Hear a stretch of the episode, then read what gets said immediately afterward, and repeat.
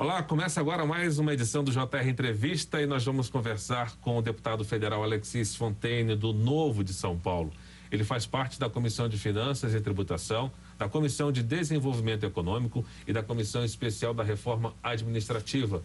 Deputado, seja bem-vindo ao JR Entrevista. Obrigado pelo convite, Luiz. A gente começa falando, deputado, sobre o Senado, que aprovou com alterações a PEC dos precatórios. Essa proposta abre um espaço para o pagamento de 400 reais aos beneficiários do programa Auxílio Brasil. Mas como sofreram mudanças, como a retirada dos precatórios da educação do teto de gastos, essa proposta vai voltar para a Câmara.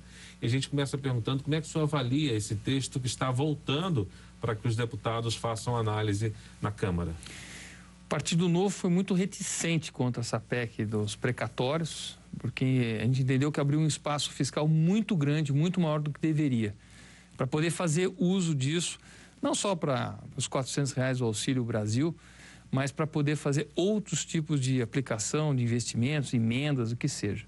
Então a gente tinha uma reticência. Com essa questão de tirar do teto essa questão da, da educação, entendemos que fica ainda mais complicado essa PEC. Essa PEC tem que voltar, mas o prazo é muito curto de tramitação dentro da Câmara dos Deputados, uma vez que estamos terminando o ano.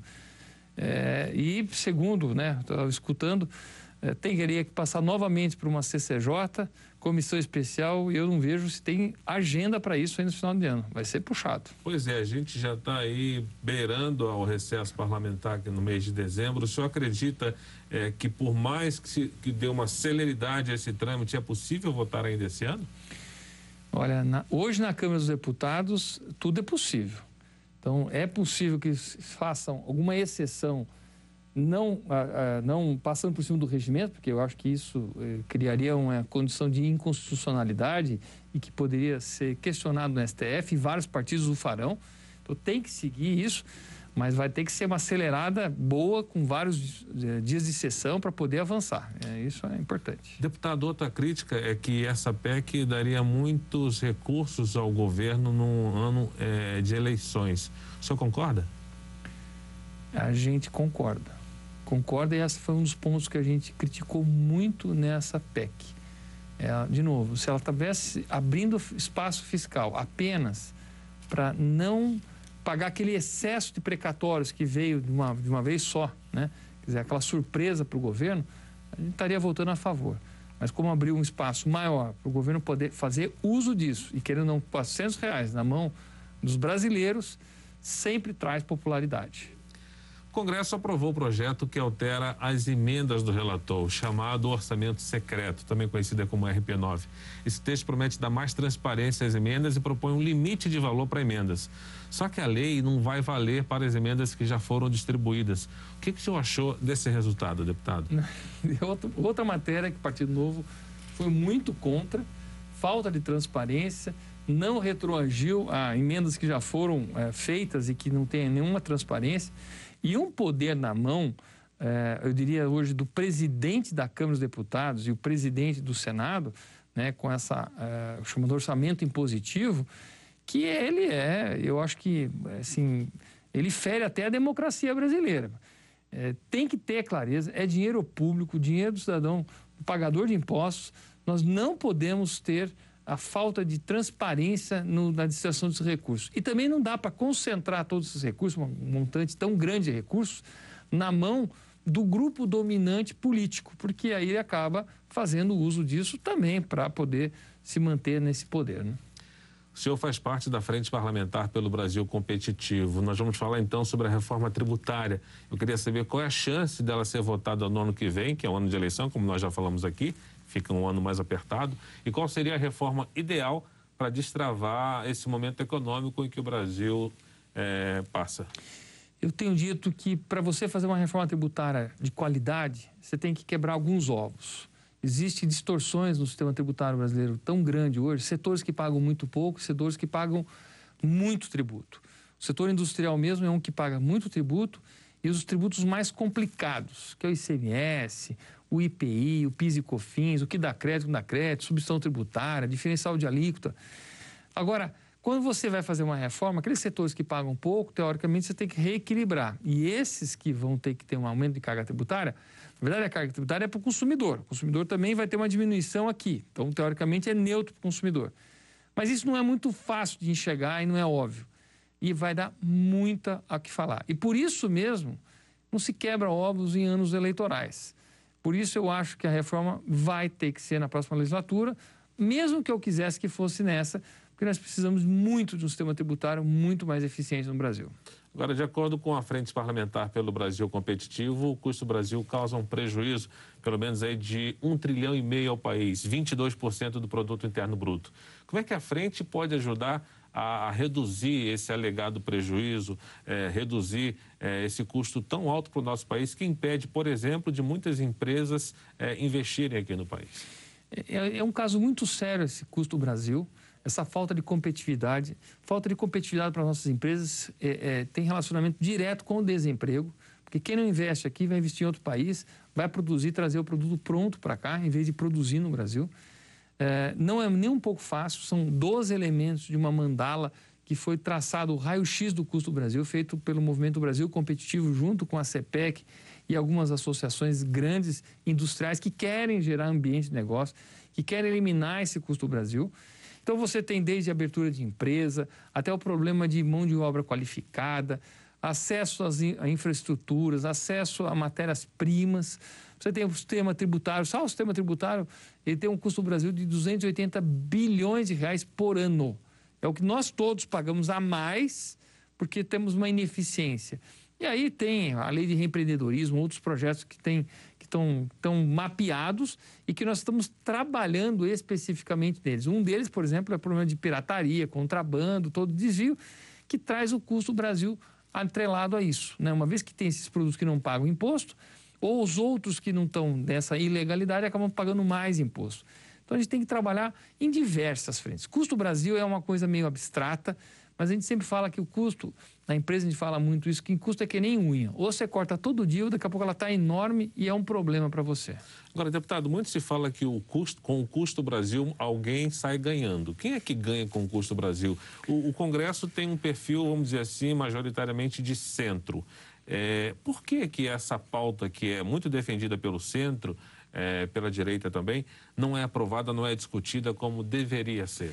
Porque o custo do Brasil está muito atrelado a quase que uma coisa meio colonial de que são aquelas pequenas reservas de mercado, os cartórios brasileiros, os pedágios brasileiros. E você vai observando isso em toda a economia. Concentração de mercados em, por exemplo, transporte de cabotagem, uh, problemas, por exemplo, de você ter acesso à matéria-prima que chega nos portos e só tem que passar por um porto ou um estabelecimento alfandegado que é de uma concessão de uma pessoa, de uma, de uma empresa. Então você criou vários é, é, cartóriozinhos, né, no sentido mais amplo, não só o cartório onde você tem que reconhecer a firma, que reconhecer a firma já é um custo Brasil que também teria que Isso. ser eliminado imediatamente, tá certo? Não tem menor sentido esse tipo de coisa. Mas vai criando-se isso. Então são pessoas que vivem do custo Brasil e ganham do custo Brasil e que vendem solução para o custo Brasil. Veja que toda a parafernália do e-social, aquela coisa para poder contratar uma pessoa, começa a criar cursos para poder fazer social, começa a, a criar, prestar serviço para isso. São aquelas pessoas que, né, a famosa frase que se cria dificuldade para vender facilidade. A venda da facilidade é o custo Brasil. Lembramos que você pode assistir ao JR Entrevista na Record News às 7 da noite, também no portal R7, no Play Plus, no Jornal da Record, no JR 24 horas à meia-noite e meia e também nas nossas redes sociais. O senhor acredita, deputado, que essa essa, esse monte de interesses acaba prejudicando a discussão dessa pauta no Congresso. Tem pautas também, por exemplo, que são interessantes para o Estado, mas não interessantes para o município. Às vezes alegra o governo federal, mas em compensação incomoda os estados. Como é que senhor vê essa situação? É o famoso quebra-ovos, né? Mas, por exemplo, na reforma tributária, de fato, muitos municípios eles não querem uh, que acabe o ISS porque eles acham que o serviço vai crescer mais, só que eles não percebem que a economia como crescendo um todo, a indústria crescendo um todo, e a indústria hoje é o grande comprador de serviços, eles vão ter muito mais retorno do imposto. Então vai ter um crescimento e vai ter um enriquecimento da população. Hoje, quando a gente vê o perfil de renda do Brasil, ele é muito achatado, até mais ou menos 80% da população brasileira. Chega em média três salários mínimos. Depois que começa a subir um pouco mais a barra, é muita gente ganhando muito pouco. E o que nós temos que fazer com essas reformas, essa geração de emprego, é o que eu falo que é chamado de inclusão social produtiva. É todo mundo empregado ganhando o seu. é aqueles que se sustenta. Não é, não precisa de programas assistencialistas. Esses programas dos 400 reais, o que foi 600 emergencial, isso vai sair do bolso de todo mundo. São bilhões e bilhões de reais. Agora, vamos imaginar que todas as pessoas estivessem empregadas. São menos 60 bilhões que não vão precisar ser aplicados num programa social. Portanto, é menos imposto cobrado do cidadão brasileiro. A gente tem que pensar de forma virtual, né? virtual não, é, com virtudes, né? um círculo virtuoso para poder sair dessa amarração de programas sociais o tempo todo que ataca uma consequência, mas não resolve a causa do problema da, da, da pobreza brasileira. Como é que o senhor viu a, a aprovação é, da chamada desoneração da folha de pagamento? Qual a importância dessa medida? É, agora vai ser analisada pelo Senado, que traz aí uma opção para que 17 setores importantes da economia, que empregam pelo menos 6 milhões de pessoas, possam pagar menos tributo e manter postos de trabalho. Luiz, eu digo que não tinha nem ter essa discussão, não devia nem ter oneração da folha, de nenhum setor.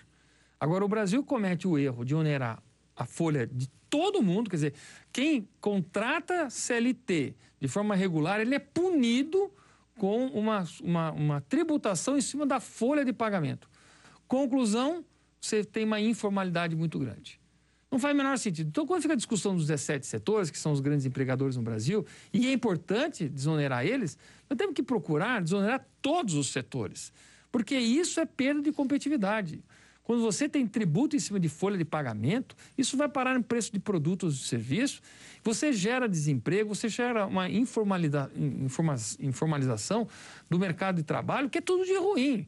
O informal não paga INSS, o informal não paga muito dos impostos trabalhistas, paga um monte de coisa. Então nós temos que desonerar mesmo. O senhor é integrante da Comissão Especial da Reforma Administrativa e muitos parlamentares não acreditam que ela seja votada no ano eleitoral. É isso mesmo? É outro quebra-ovo, né? Agora, esse é interessante. Está é, tá sendo garantida na reforma administrativa que não se mexeria com os direitos adquiridos, que muita gente pode achar muito ruim. Eu também não gosto. Eu gostaria que fosse acertado que os privilégios fossem eliminados. Agora, vamos cair na realidade. O que que passa, o que que pode ser aprovado? Aquilo que não mexe no passado. Por pior que seja, é melhor do que temos. Portanto, poderia avançar.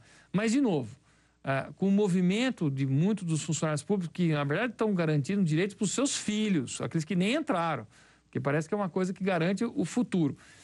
Eles acabam emperrando isso e custando muito caro para o Brasil. O Estado brasileiro é inchado, paquidérmico e ineficiente. Ele tinha que ser forte, eficiente e enxuto. Era tudo que a gente queria. Mas é, de novo, uma reforma que mexe com interesse, que mexe com popularidade. E o governo, não esse governo, o governo passado, teve até uma dificuldade quando teve a reforma trabalhista. Vamos lembrar que o Temer fez isso. Vários deputados que defenderam aquilo e bravamente não conseguiram ser reeleitos. E aí fica essa peste de que se você defender um negócio desse num momento errado, você tem grande chance de não ser reeleito. E aí, quando fala que não vai ser reeleito, é, a reação são rápidas, né? Deputado, está para ser votado o parecer final da proposta sobre a prisão após a condenação em segunda instância, que muito se falou nisso, especialmente na época de, de Operação é, Lava Jato. No entanto, também o Supremo é, fez voltar ao, ao, início muitas dessas investigações, muitos desses processos. Como é que o senhor vê essa questão da, da prisão após condenação em segunda instância? Eu acho fundamental para a gente poder estabelecer no Brasil a igualdade, todos iguais perante a lei. É, quando você tem esses, essas eternos recursos, você cria a impunidade. A impunidade para quem tem dinheiro, alguém impunidade para quem pode recorrer indefinidamente. E quando há um, um sentimento de injustiça ou vê-se um caminho como esse, você incentiva a prática delituosa a corrupção. E a corrupção pesada, porque a pequenininha periga você não conseguir ter dinheiro para depois pagar advogado. Portanto, é um péssimo exemplo. A gente tinha que resolver isso imediatamente. Infelizmente, esse retrocesso, uma série de processos também, daqueles que delapidaram né, o erário, o patrimônio brasileiro, é triste de ver, é algo que dá desânimo, mas tem uma coisa que nós não podemos fazer, é desistir do Brasil. Então, Vamos tentar aprovar esse projeto, tentar avançar para poder dar igualdade no tratamento a todos aqueles que cometem crimes ou aqueles que não cometem crime. JR Entrevista vai para o intervalo. Na volta, nós vamos falar sobre a ida do deputado para o partido Podemos. Não saia daí, JR Entrevista volta em instantes.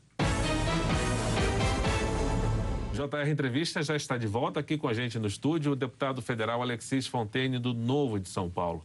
Deputado, o senhor já disse que a competitividade, o custo Brasil, tem que estar na discussão, na pauta é, das eleições de 2022, do ano que vem. É, como é que, eh, que tipo de propostas os futuros candidatos devem apresentar nesse sentido?